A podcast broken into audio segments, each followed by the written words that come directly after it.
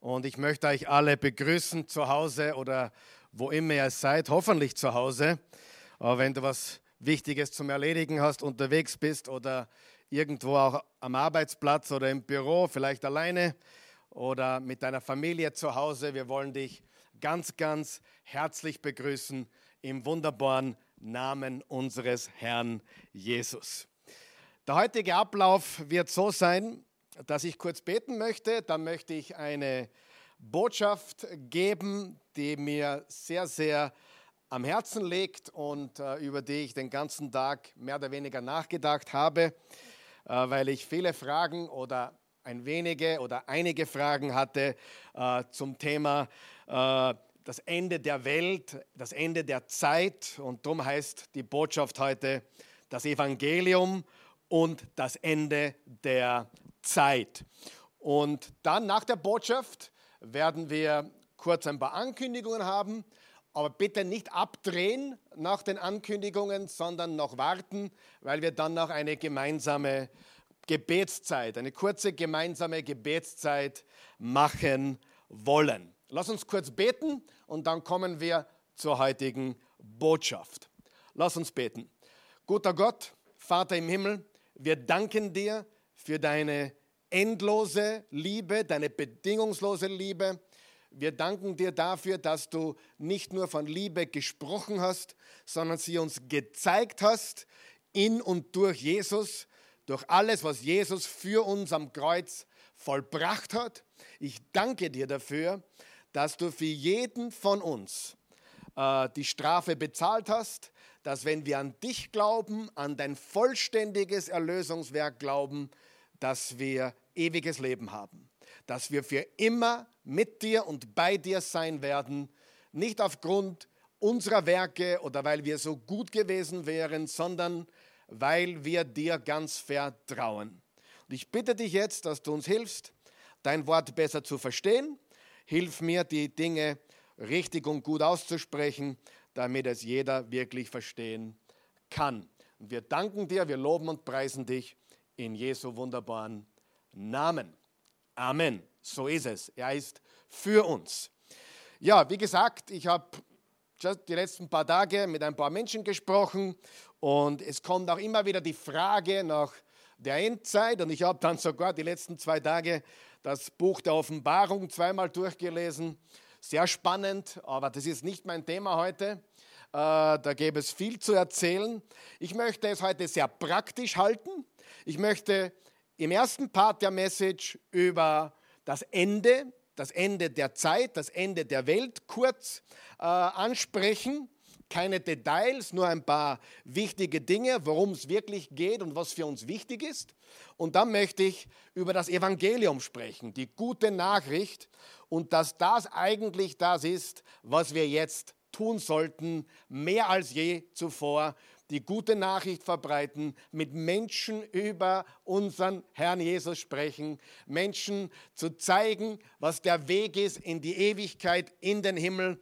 Und äh, das ist jetzt die beste Gelegenheit, die wir in langer Zeit hatten. Wir haben immer die Gelegenheit, aber das sollte jetzt unser Fokus sein. Nicht diskutieren über wann Jesus wiederkommt und ist das jetzt die Ende, äh, die Endzeit oder leben wir mittendrin. Ich kann eines vorwegnehmen. Es ist ganz sicher so, dass die Dinge zunehmen und Jesus hat im Matthäus 24 ganz klar darüber gesprochen, dass die Dinge zunehmen, wie, wie Seuchen und Erdbeben und, und, und, und Verfolgung und dass Christen äh, ja, die Wahrheit nicht mehr sagen dürfen, sondern alles ist nur mehr relativ. Das sind alles Anzeichen, diese mit der relativen Wahrheit zum Beispiel, das sind alles Anzeichen von der Welt, in der wir leben heute, die darauf hindeuten, dass wir große Schritte auf das Ende der Welt und vor allem auf die Wiederkunft Jesu Christi äh, zugehen. Wir sind noch nicht dort und meine Meinung ist, dass der Coronavirus nicht äh, jetzt das Ende der Zeit einläutet, aber gleichermaßen sehen wir Dinge, die zunehmen, die immer stärker werden, die vorher nie da gewesen sind, wie unser unfassbares Informationszeitalter. Überlege dir, wäre dieser Coronavirus mit all den Einschränkungen ähm, passiert 1995, vor 25 Jahren, ohne Internet dann hätten wir äh, nicht so viele Menschen, die im Internet sind, viele, die gelangweilt wären, sind die jetzt auch gelangweilt, aber es wäre eine ganz andere Situation. Und jetzt tummelt sich alles Mögliche auf den sozialen Netzwerken, weil äh, Daniel hat angekündigt, im Buch Daniel, in den letzten Tagen wird, wird sich Information oder Erkenntnis oder Wissen häufen. Hallo, ich meine, das ist, glaube ich, ein ganz deutliches Zeichen für die Zeit, in der wir leben. Nein, ich glaube nicht, dass der Coronavirus jetzt das Ende der Zeit einläutet sozusagen, aber es ist auf jeden Fall ein Vorbote und wir sehen deutlich, wie die Dinge zunehmen. Und ich möchte dir auch sagen, wenn du jetzt Angst und Panik hast und wir uns wieder erholen, dann ich bitte dich, bereite dich gut vor auf die Zukunft, denn für Jesus Nachfolger wird es auch nicht mehr so leicht sein, wie, wie, wie es vielleicht jetzt ist. Äh, und für die Welt wird es auch nicht leicht sein.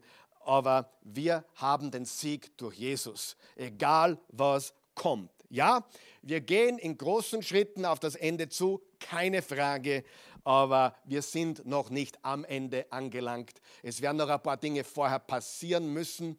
Äh, die sind auch beschrieben in der Offenbarung, vor allem Kapitel 6 bis 18, diese, diese 13 Kapitel da in der Mitte vom Buch der Offenbarung, wo viele verschiedene Menschen, gute Menschen, Theologen auch verschiedene Meinungen haben, was das alles bedeutet. Aber eines wissen wir, mit Offenbarung Kapitel 19 kommt der Reiter auf dem weißen Pferd, der treue, wahrhaftige, der, der, der, der Schöpfer von Himmel und Erde, unser Herr und Erlöser Jesus. Das ist fix.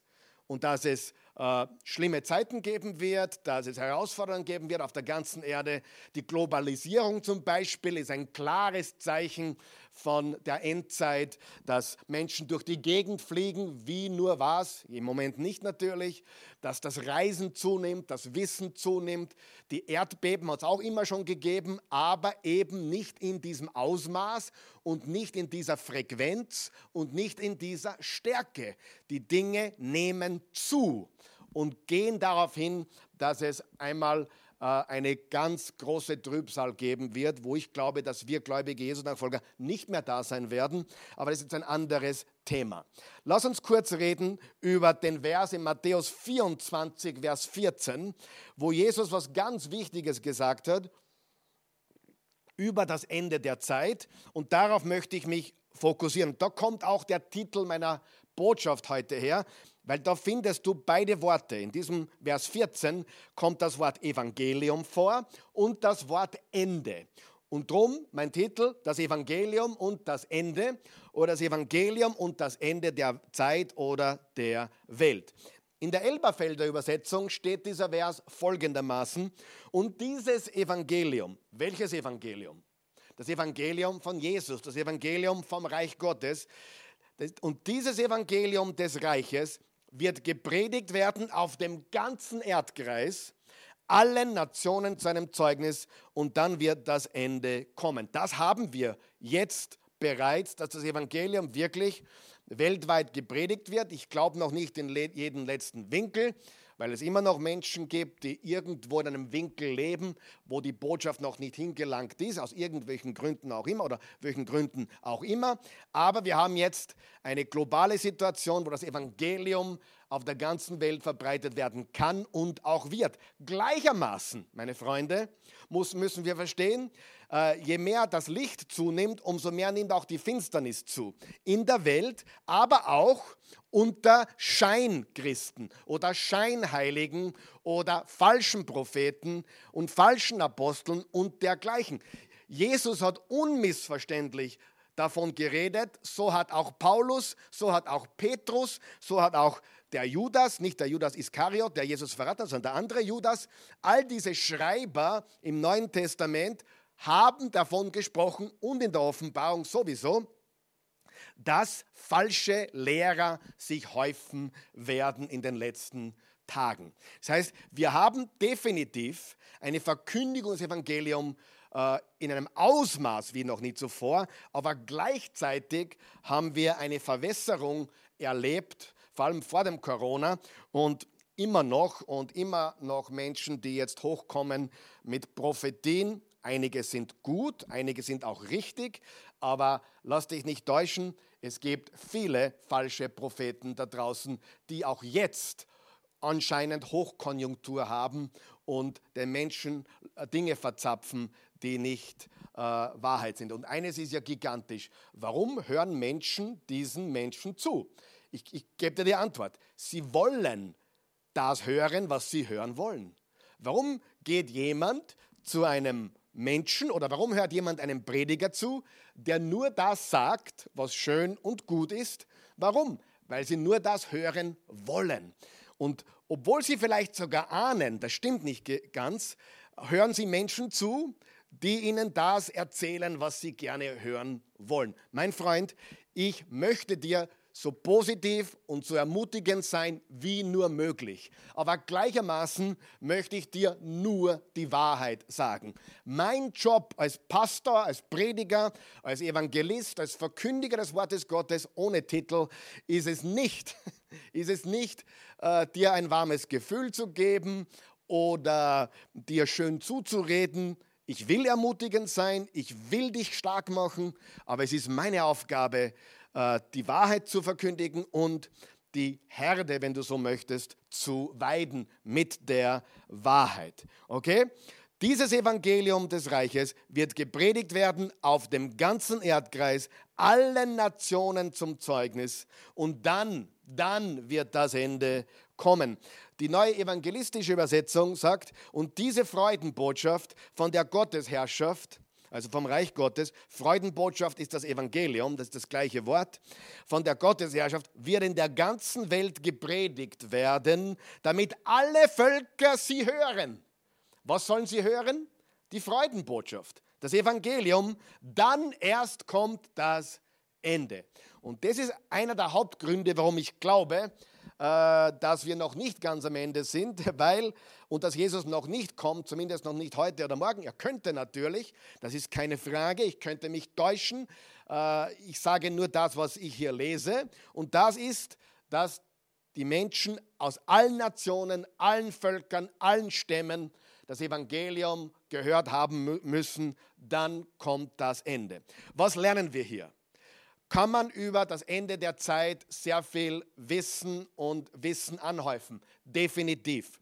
Daniel im Alten Testament, ein fantastisches Studium dazu. Sacharja im Alten Testament, überhaupt die, die alttestamentlichen Propheten, vor allem die kleineren Propheten von Hosea bis Maleachi, wenn du die vergleichst mit der Offenbarung, gewaltige äh, Parallelen, die, die, die zusammenpassen wie wie Puzzleteile.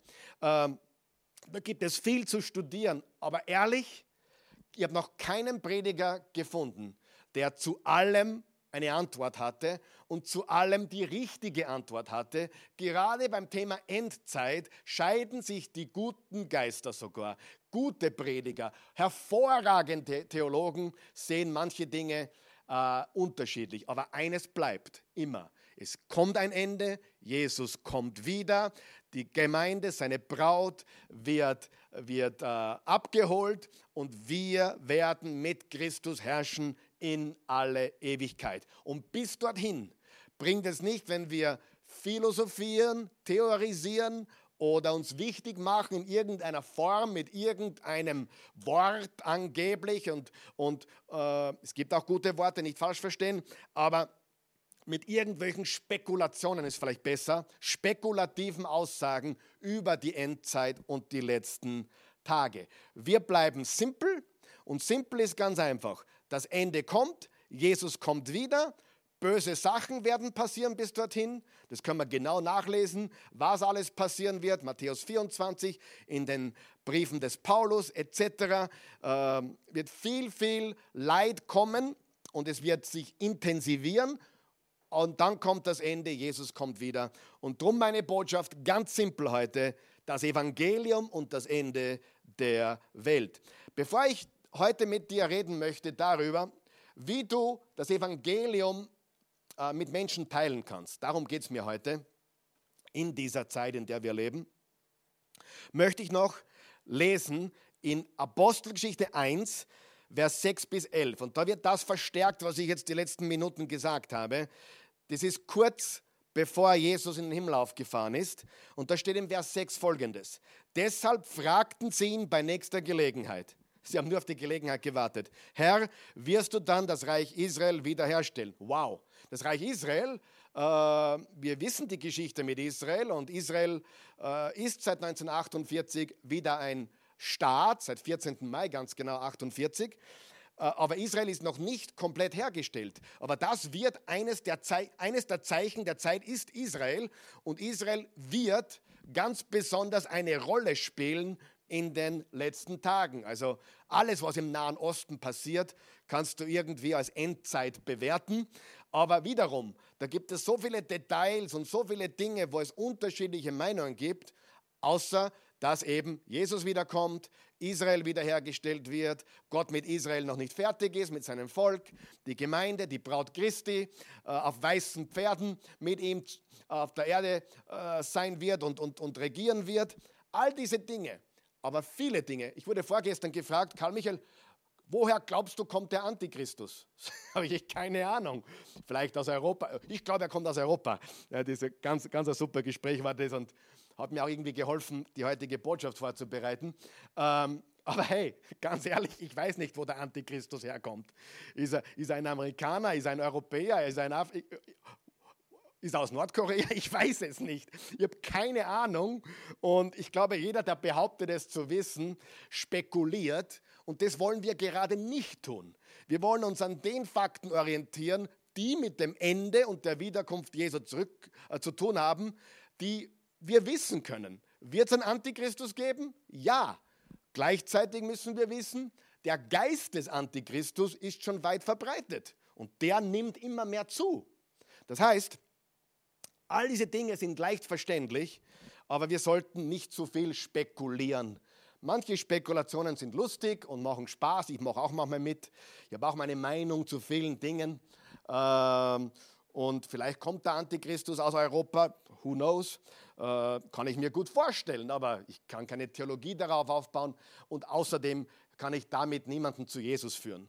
Und das, das Evangelium und das Ende der Welt. Also sie fragten ihn, sie waren neugierig, wirst du das Reich Israel wiederherstellen? Jesus erwiderte, die Zeiten und Fristen dafür hat der Vater selbst festgelegt. Ihr müsst das nicht wissen. Wow.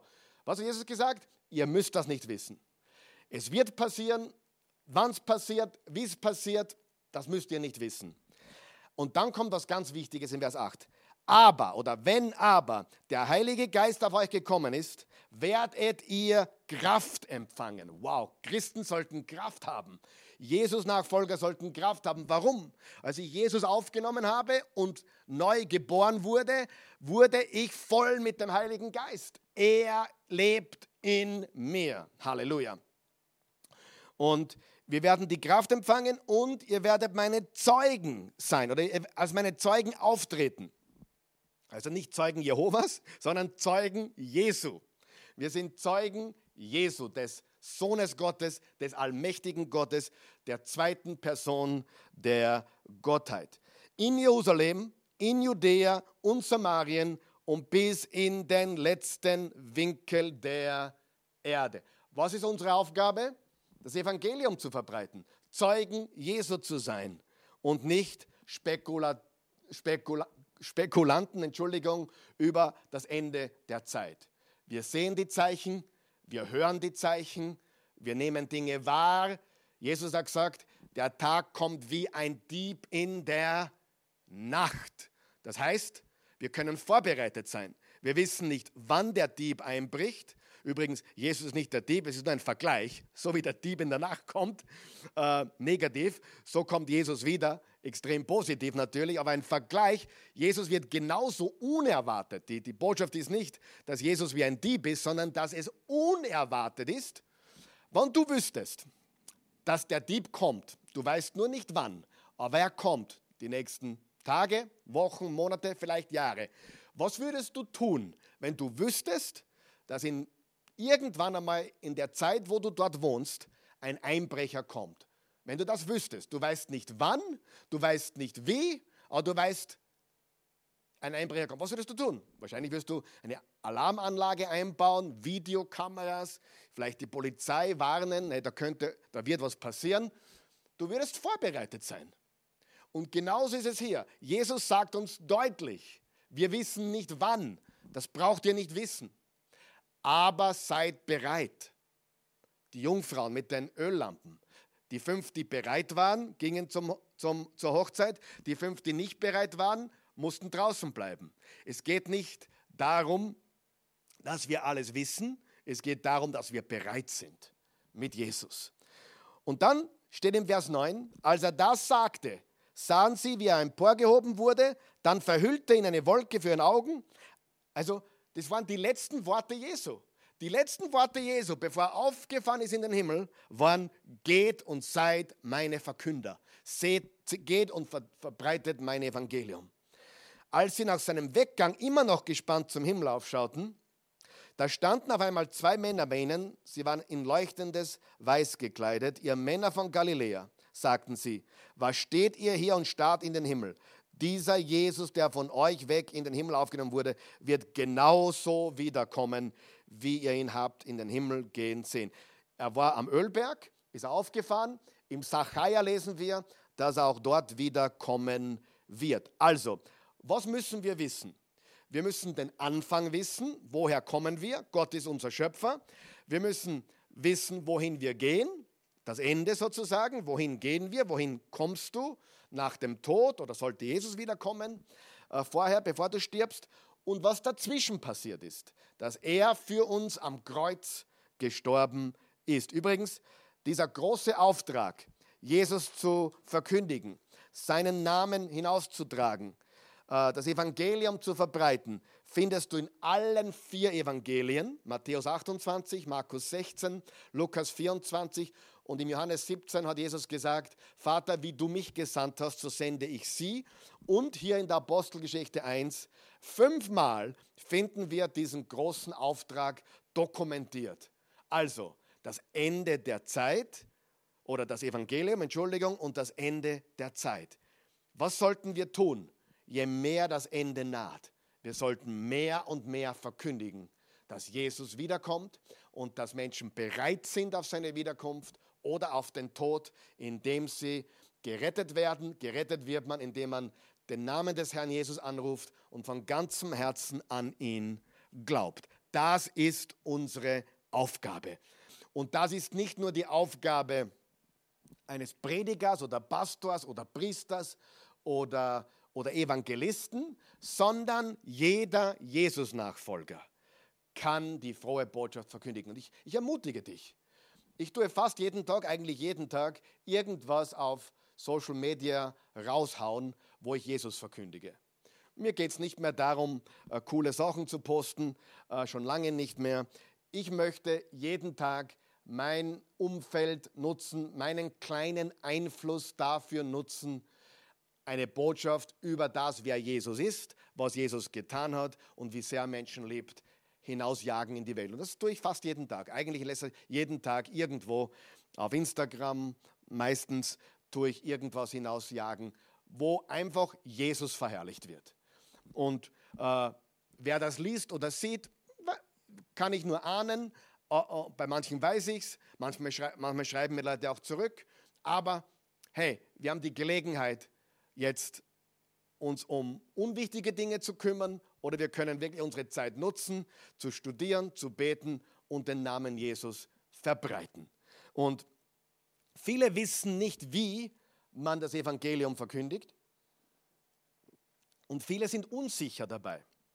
Wenn du jetzt jemanden treffen würdest, im Moment geht das jetzt schwierig, äh, jemanden zu treffen, aber wenn du mit jemandem zusammen bist oder jemanden telefonierst und du müsstest das Evangelium von Jesus so einfach erklären, dass ein Drittklassler versteht oder jeder Mensch versteht. Wenn ihr nicht werdet wie die Kinder, hat Jesus gesagt, könnt ihr das Reich Gottes nicht sehen. Also das Evangelium selber ist ganz simpel. Die Dinge um die Endzeit herum und Prophetien im Alten Testament, das ist manchmal ein bisschen kompliziert. Aber Jesus hat auch nicht gesagt, dass wir alles verstehen müssen. Ganz wichtig. Es gibt keinen, der die ganze Bibel versteht. Keinen. Jemand, der sagt, er versteht alles, ich glaube, der lügt in anderen Bereichen auch. Also, äh, aber das Evangelium selbst ist so simpel, dass es ein Zweitklassler, Erstklassler, spätestens ein Drittklassler ganz einfach verstehen müsste.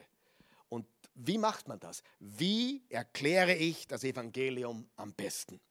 Wie erklärt man das Evangelium am besten? Und dazu möchte ich jetzt die, die Passage im 1. Korinther 15 vorlesen, nämlich ab Vers 1. Ich, ich glaube, ihr hattet doch noch eine Folie, wie man das Evangelium am besten erklärt, oder? War da keine? Genau. Wie man das Evangelium am besten erklärt. 1. Korinther 15. Und da lesen wir jetzt im Vers 1 bis 7. Und diese Passage ist für mich die beste Passage im Neuen Testament, äh, was uns das ganze Evangelium darlegt. Okay? Und anhand dieser Passage möchte ich dir jetzt aufzeigen, wie man das Evangelium am besten erklärt. Ich beginne im Vers 1. Geschwister, ich möchte euch an das Evangelium erinnern. Was hat Paulus getan? Er hat sie ans Evangelium erinnert, das ich euch verkündet habe. Ihr habt diese Botschaft angenommen, sie ist die Grundlage eures Lebens geworden und durch sie werdet ihr gerettet, vorausgesetzt, ihr lasst euch in keinem Punkt davon abbringen. Was ich euch verkündet habe, andernfalls wärt ihr vergeblich zum Glauben gekommen. Zu dieser Botschaft, die ich so an euch weitergegeben habe, wie ich selbst sie empfing, gehören folgende entscheidenden Punkte. Christus ist in Übereinstimmung mit Aussagen der Schrift für unsere Sünden gestorben. Er wurde begraben und drei Tage danach hat ihn Gott von den Toten auferweckt. Auch das ist in Übereinstimmung mit der Schrift. Als der Auferstandene hat er sich zunächst Petrus gezeigt und dann dem ganzen Kreis der Zwölf. Später zeigte er sich mehr als 500 von seinen Nachfolgern auf einmal. Einige sind inzwischen gestorben, aber die meisten leben noch, also wie Paulus das geschrieben hat, so um die 50, 55 nach Christus vielleicht. Danach zeigte er sich Jakobus und dann allen Aposteln. Das Erste, was wir wissen müssen oder was wir zeigen müssen, wenn wir mit jemandem das Evangelium, sprich Jesus, teilen, ist, das Wort Evangelium. Und das haben wir gelesen im Vers 1 und 2. Da steht, ich möchte euch an das Evangelium erinnern. Das Wort Evangelion ist das griechische Wort Evangelion und bedeutet nichts anderes wie gute Nachricht. Also, äh, wir haben das Wort evangelisieren davon. Das ist ein bisschen ein komisches Wort, finde ich missionieren, aber evangelisieren. Ich rede gern davon, dass ich Menschen von Jesus erzähle, weil evangelisieren klingt vielleicht für jemanden außerhalb der Gemeinde oder außerhalb äh, von Jesus nachfolgen als ein bisschen komisch. Aber wir wissen, was wir meinen. Also evangelisieren, wörtlich übersetzt, würde also bedeuten, gute Nachricht zieren. Also Blödsinn. Die, nein, aber stimmt, die gute Nachricht verbreiten. Also einfach gute Nachricht weitersagen. Und das Evangelium ist eine gute Nachricht. Und das muss immer das sein, was wir vermitteln. Dass wir gute Nachricht vermitteln, dass wir eine Frohbotschaft und keine Bo äh, äh Drohbotschaft verbreiten, sondern ein Evangelium. Eine gute Nachricht von Gottes Liebe. Johannes 3, Vers 16 ist in einem Satz das Evangelium. Denn so sehr hat Gott die Welt geliebt, dass er einen einzigen Sohn gab, damit jeder, der an ihn glaubt, nicht verloren geht, sondern ewiges Leben hat. Da ist alles drinnen. Johannes 3, Vers 16. Die gute Nachricht, das Evangelium. Zweitens, äh, wenn wir mit jemandem sprechen über das Evangelium, dann brauchen wir ein Verständnis vom Wort Sünde. Interessant, im Vers 3 steht, er ist für unsere Sünden gestorben. 1. Korinther 15, Vers 3, er ist für unsere Sünden gestorben. Das ist sehr wichtig. Das griechische Wort hier ist das Wort Harmatia oder Harmatia. Harmatia und bedeutet nichts anderes wie das Ziel verfehlen. Also wie ein Bogenschütze, der das Ziel verfehlt. Und bevor jemand das Evangelium annehmen kann oder überhaupt verstehen kann, muss dieser Mensch ein Verständnis davon haben, was Sünde bedeutet und wie Paulus gesagt hat im Römer 3, Vers 10, dass wir alle gesündigt haben und keiner gerecht ist, auch nicht einer, steht im Römer 3, Vers 10 und im Vers ähm, 21, glaube ich, oder 23, äh, keiner, äh, wir haben alle gesündigt und die Herrlichkeit Gottes verloren. Wir brauchen also das Verständnis, dass wir Sünder sind. Was ist die Sünde, die nicht vergeben werden kann? Es ist Selbstgerechtigkeit. Dass wir glauben, wir sind gut genug, wir sind gerecht in eigener Kraft und das hält uns davon ab, dass wir das Evangelium annehmen. Sieh, wenn du verstehst, dass du ein Sünder bist, dann hast du auch verstanden, dass du einen Retter brauchst und dass du das Ziel verfehlt hast, mannigfaltig, brauche ich dir nicht sagen und auch mir nicht. Wir haben alle gesündigt, wir haben alle die Herrlichkeit Gottes verloren. Also das Evangelium ist gute Nachricht, wir haben alle gesündigt. Drittens, Christus starb. Das haben wir auch gelesen im Vers 3. Er ist für unsere Sünden gestorben. Christus ist für uns gestorben. Ähm, er, er war wirklich tot. Jesus wurde am Kreuz mit unserer Sünde, mit unserer Strafe belegt, damit wir frei sein können. Und hier ist was ganz Cooles. Wenn wir einmal geboren werden, nur müssen wir zweimal sterben.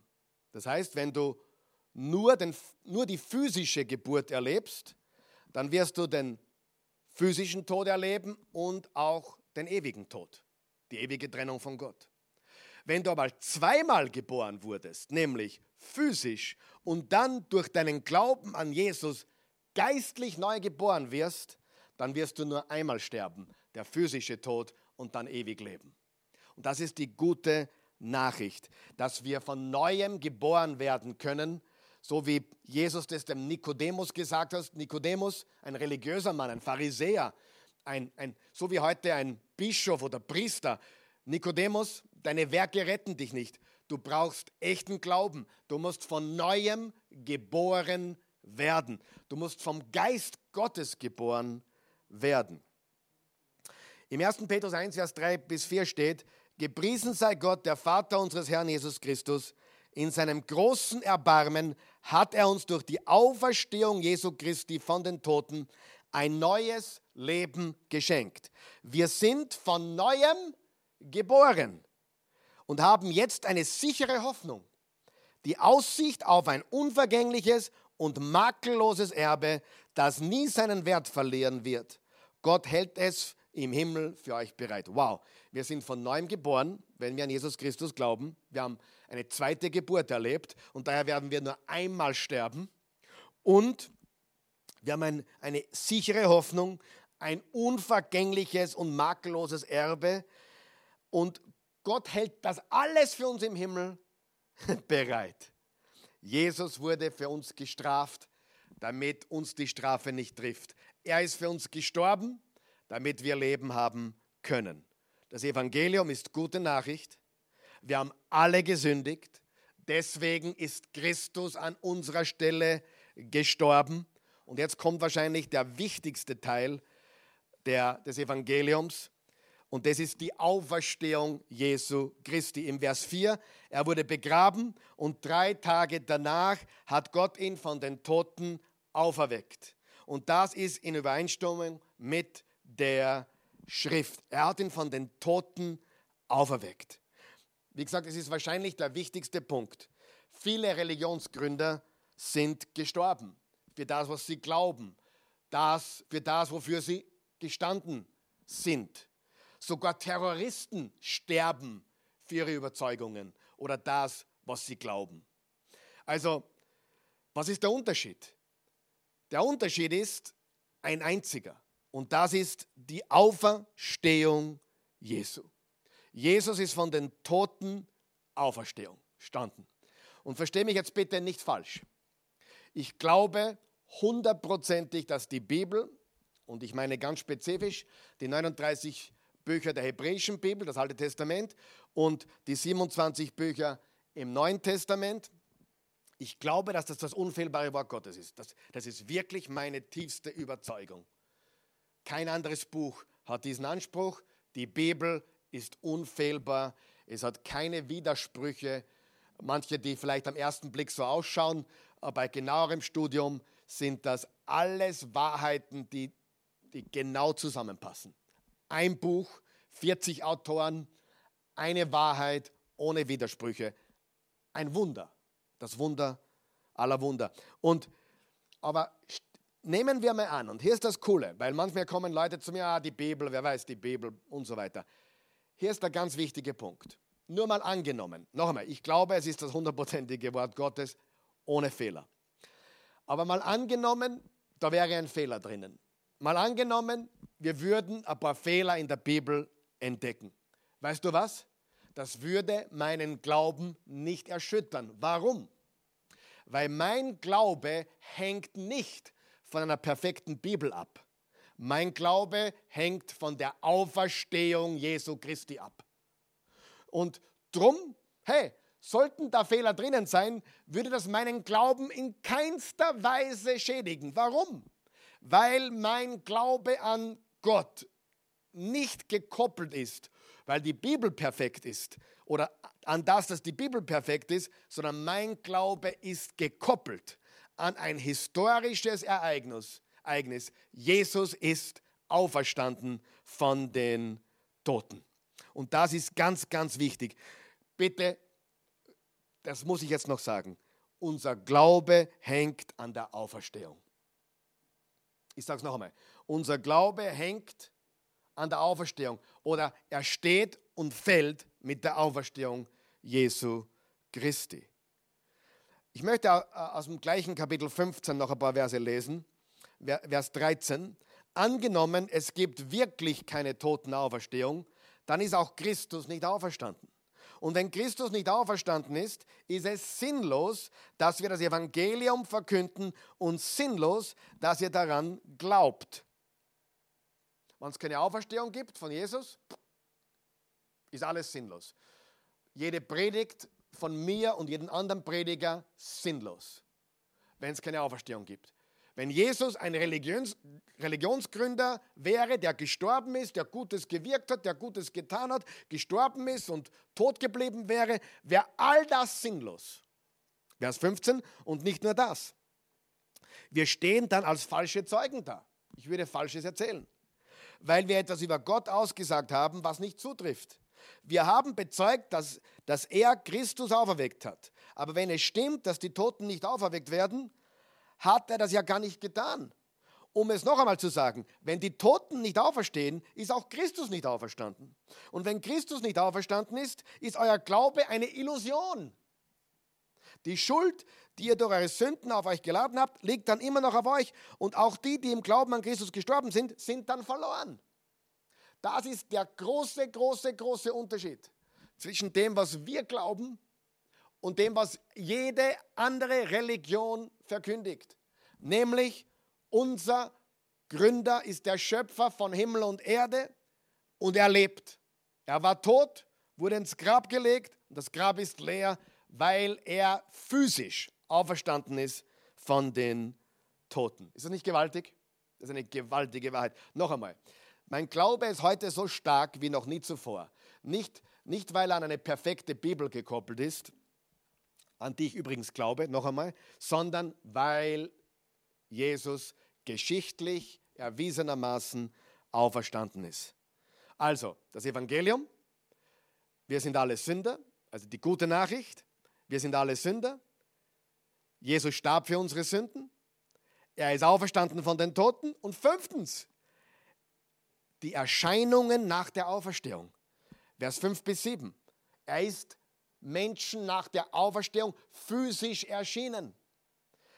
Vers 5. Als der Auferstandene hat er sich zunächst Petrus gezeigt und dann dem ganzen Kreis der Zwölf.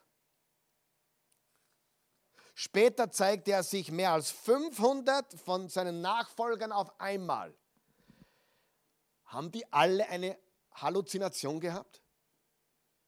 Wenn einer sagt, ich habe Jesus gesehen, okay, ja, ein bisschen Verrückter. Wenn zwei daherkommen würden und sagen, ah, die, sind zwei, die, die, die sind von der Klapsmühle. 500 Menschen auf einmal, auf einmal, nicht unterschiedliche, auf einmal haben behauptet, wir haben Jesus gesehen. Die können nicht alle Halluzinationen gehabt haben. Unmöglich. Undenkbar. Un, absolut undenkbar. Er ist Menschen nach seiner Auferstehung erschienen. Und das sind die Bestätigungen seiner Auferstehung. Und der sechste Punkt ist, Jesus kommt wieder. Das kannst du im 19. Kapitel der Offenbarung lesen. Das werden wir jetzt nicht lesen, weil wir die Zeit nicht haben. Aber Jesus kommt wieder. Wiederholen wir diese sechs Punkte. Und dann sage ich dir noch, wie du sicher sein kannst, dass es keine Überraschung gibt, dass du sicher im Himmel handelst. Möchtest du das? Überraschung. Manche glauben, sie sind errettet, sind es nicht. Sie glauben an irgendwas, an irgendeine komische Religion oder Sekte. Bumm, Überraschung traurig und manche sind so demütig, dass sie vielleicht in Frage stellen, dass sie Jesus haben. Die werden überrascht sein, dass sie im Himmel sind. Äh, wir werden auch Menschen im Himmel sehen, von denen hätten wir es nie gedacht. Umgekehrt genauso. Wo ist denn der? Und der ist dann nicht da. Warum? Weil es Menschen gibt, die glauben, sie sind gut genug. Und die sind automatisch ausgeschlossen. Du musst demütig kommen und dem Retter vertrauen, Jesus und nicht abweichen davon. Und du hast ewiges Leben.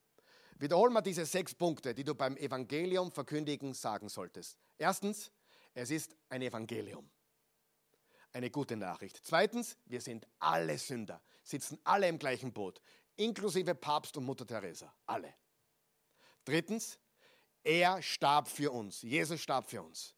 Und die Strafe, die uns treffen hätte sollen, wurde ihm auferlegt. Viertens, er ist auferstanden und zwar physisch. Nicht sein Geist ist auferstanden oder der Christusgeist ist unter uns. Nein, er ist körperlich auferstanden. Er hat den Tod besiegt.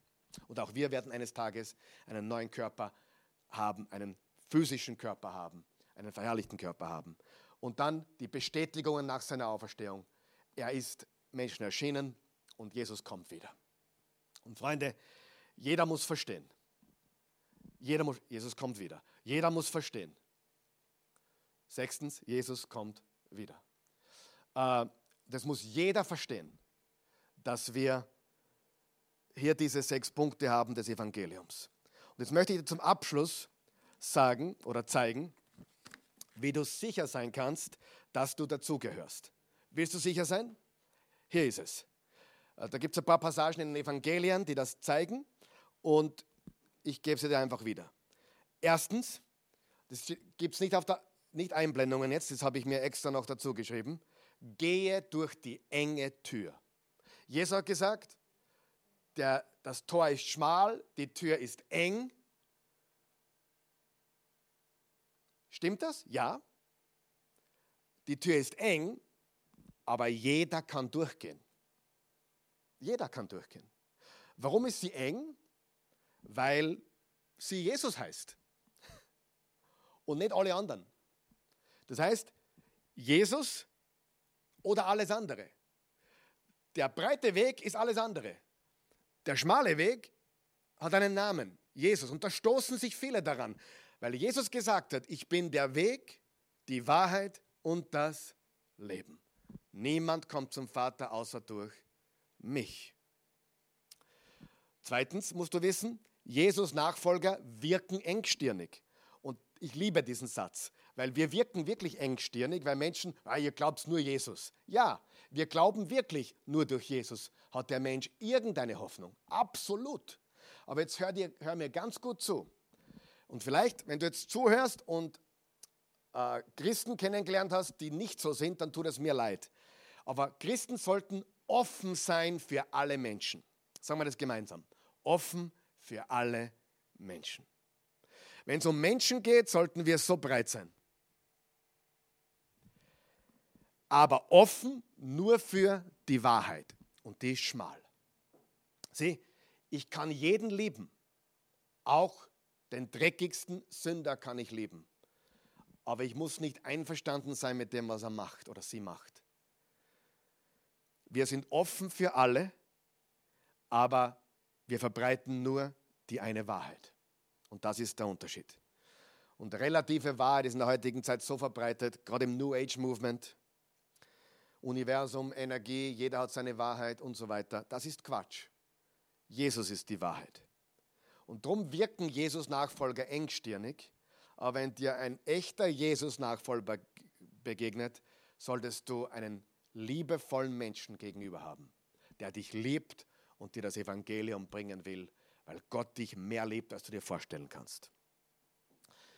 Also wenn du weißt, dass der Weg eng ist und du nur den einen Herrn und Erlöser anbetest, Jesus, und ihm nur vertraust und nicht gute Werke oder Horoskop oder andere Götter, sondern wirklich nur Jesus anschaust, dann bist du gerettet und du hast eine Beziehung mit ihm. Und dann gibt es auch keine Überraschung. Wie kann ich sicherstellen, dass ich, dass ich keine Überraschung erlebe? Geh durch die enge Tür, sie heißt Jesus. Wirke engstirnig für manche, weil du sagst, ich glaube nur Jesus, er ist der einzige Weg. Hey, das musst du in Kauf nehmen. Daran stößt sich die Welt. Es ist die Wahrheit und wir verkündigen sie. Und dann hast du eine Beziehung mit ihm und es gibt kein böses Erwachen und keine Überraschung. Du bist ewig mit ihm, für immer und immer mit ihm. Halleluja. Okay? Bist du bereit? Dieses Evangelium, dass Jesus für deine Sünden starb und er auferstanden ist und erschienen ist vielen Menschen und er wiederkommt. Bist du bereit, das erstens zu glauben und zweitens zu verbreiten? Dann lade ich das, dich ein, das zu tun in dieser Zeit, in der wir leben. Denn das Ende kommt, aber das Evangelium muss verkündigt werden. In Jesu Namen. Beten wir kurz. Vater im Himmel, ich danke dir für jeden, der diese Botschaft hört oder sieht. Und ich bitte dich jetzt im wunderbaren Namen Jesus, dass du zu den Herzen sprichst, zuerst zu denen, die dich noch nicht kennen, für die das Evangelium ganz neu ist ich bete für sie, dass du jetzt die Herzen öffnest.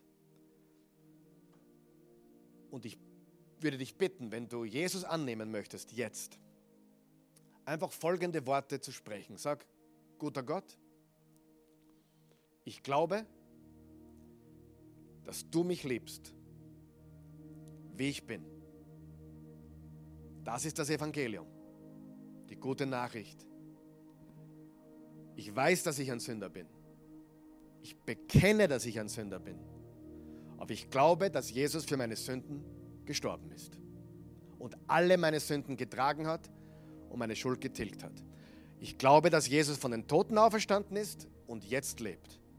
Ich glaube auch, dass er Menschen erschienen ist nach seiner Auferstehung und dann in den Himmel aufgefahren ist und genauso wiederkommen wird. Ich glaube. Mein Freund, meine Freundin, wenn du das gebetet hast und Jesus glaubst und ihm allein vertraust für ewiges Leben, dann hast du ewiges Leben. Wenn du hier den letzten Atemzug tätigst und hier die Augen für immer zumachst, wirst du aufwachen in der Herrlichkeit Gottes. Das ist die Wahrheit. Für alle anderen möchte ich, und ich danke dir, dass du das gebetet hast. Und der Himmel freut sich, die Engel jubeln. Und ich möchte jetzt für alle beten, die Christen da draußen, die heißen, die weniger heißen, die ein bisschen lauwarmen, abgekühlten. Gott liebt dich. Und Gott verzeiht uns auch die Faulheit oder die Nachlässigkeit. Aber ich möchte dich aufrütteln. Predige, verkündige das Evangelium.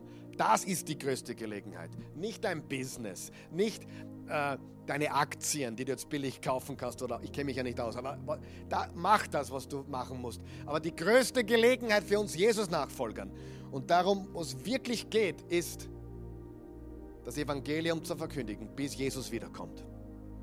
Mach mein Commitment heute Abend.